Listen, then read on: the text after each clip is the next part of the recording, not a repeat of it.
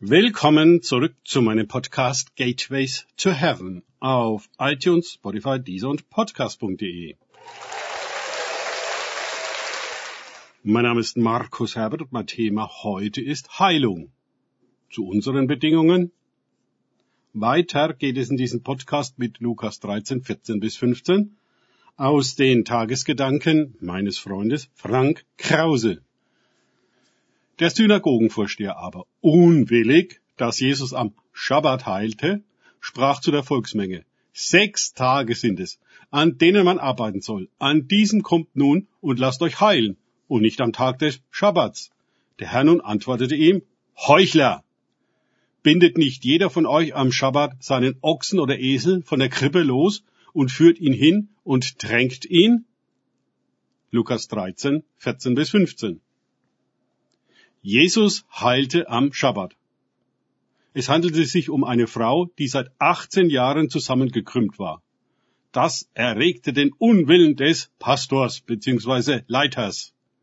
Nicht, dass er sich gefreut hätte über die Heilung eines Gemeindemitglieds und das von einer schweren Verkrüppelung. Nein, die Regeln einzuhalten, das war wichtiger als ihre Heilung. Na klar.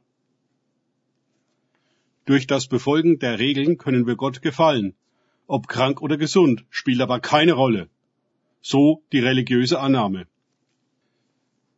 Aber es gefällt ihm nicht, dass wir eine von Satan gebundene Tochter Abrahams in unserer Mitte als gegeben hinnehmen.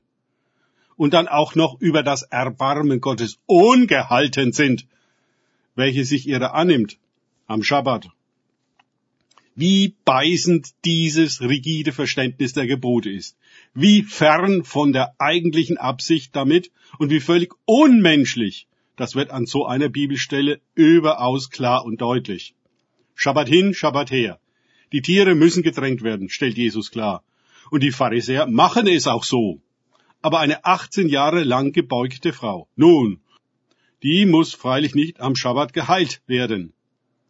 Sie scheint weniger wichtiger als die Tiere zu sein. Sie spielt für den Synagogenvorsteher offenbar überhaupt keine Rolle. Soll sie doch gebeugt bleiben. Naja, vielleicht wenn es sich um seine Mutter gehandelt hätte, läge der Fall voraussichtlich etwas anders. Eine Tochter Abrahams sieht er nicht in ihr, auch nicht, dass der Teufel sie gebunden hält, mitten in der Synagoge. Und dass der Messias selbst in seiner Gemeinde anwesend ist, auch das bleibt ihm unzugänglich. Er ist geistlich völlig blind und leitet die Gemeinde. Wohin? Das kann man sich fragen. Ins Licht jedenfalls nicht. Dass der Vorsteher die Heilung als illegitime Arbeit verwirft, ist ebenfalls äußerst irritierend. Kennt er sich etwa damit aus? Immerhin ist es die Erfüllung einer Menge von Bibelworten, die hier geschieht, mitten in der Synagoge. Das Volk ist natürlich begeistert. Endlich erfüllen sich die Verheißungen. Darauf wurde schon lange gewartet. Und die Aufgabe des Messias besteht genau darin, alle Worte Gottes zu erfüllen. Und er tut es am Schabbat, in der Synagoge. Immer wieder müssen wir klarkriegen, dass wir es bei den Vertretern von Ideologien politischen und religiösen Hierarchien nicht um Vertreter von uns handelt. Sie handeln in höherem Auftrag und sind Institutionen verpflichtet, denen es keineswegs um unser Wohl geht, sondern um unsere Abhängigkeit von ihnen. Solange wir ihnen gefügig sind, ist alles in Ordnung. Aber Jesus war es nicht. Er interessierte sich nicht für die Ordnung, die wichtiger als alles andere ist und deren Einhaltung von überwachenden Instanzen kontrolliert wird, sondern für das Leben und die Menschen. Er nahm es in Kauf, von den Oberen diffamiert, observiert und verfolgt zu werden. Das ist ja auch völlig erwartbar von diesem System. Er ging mitten in ihr Haus hinein und behandelte die Versammelten dort einfach so, als ob sie das Wichtigste für Gott seien und nicht die korrekte Gemeindeordnung. Auch eine Ehebrecherin würde das Leben retten, auch in ihr er nicht zuerst die Sünderin, sondern den Menschen und womöglich eine Tochter Abrahams, die es zu retten, anstatt zu vernichten galt. Alle gesetzlichen Systeme neigen dazu, in der Konsequenz immer unmenschlicher zu werden und in Menschen nur noch Fälle, Nummern und Akten zu sehen, während sie sich für völlig legitimiert halten, sie zu verwalten. Ja, aber wer ist es, der sie legitimiert?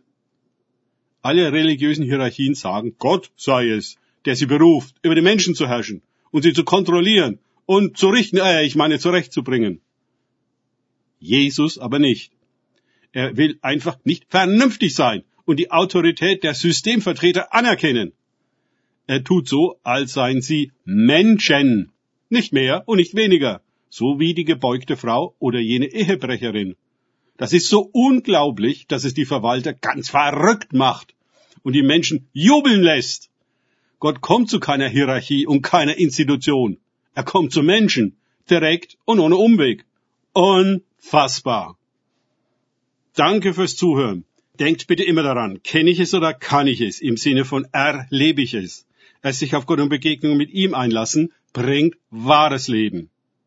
Und Heilung, auch am Schabbat. Gott segne euch und wir hören uns wieder.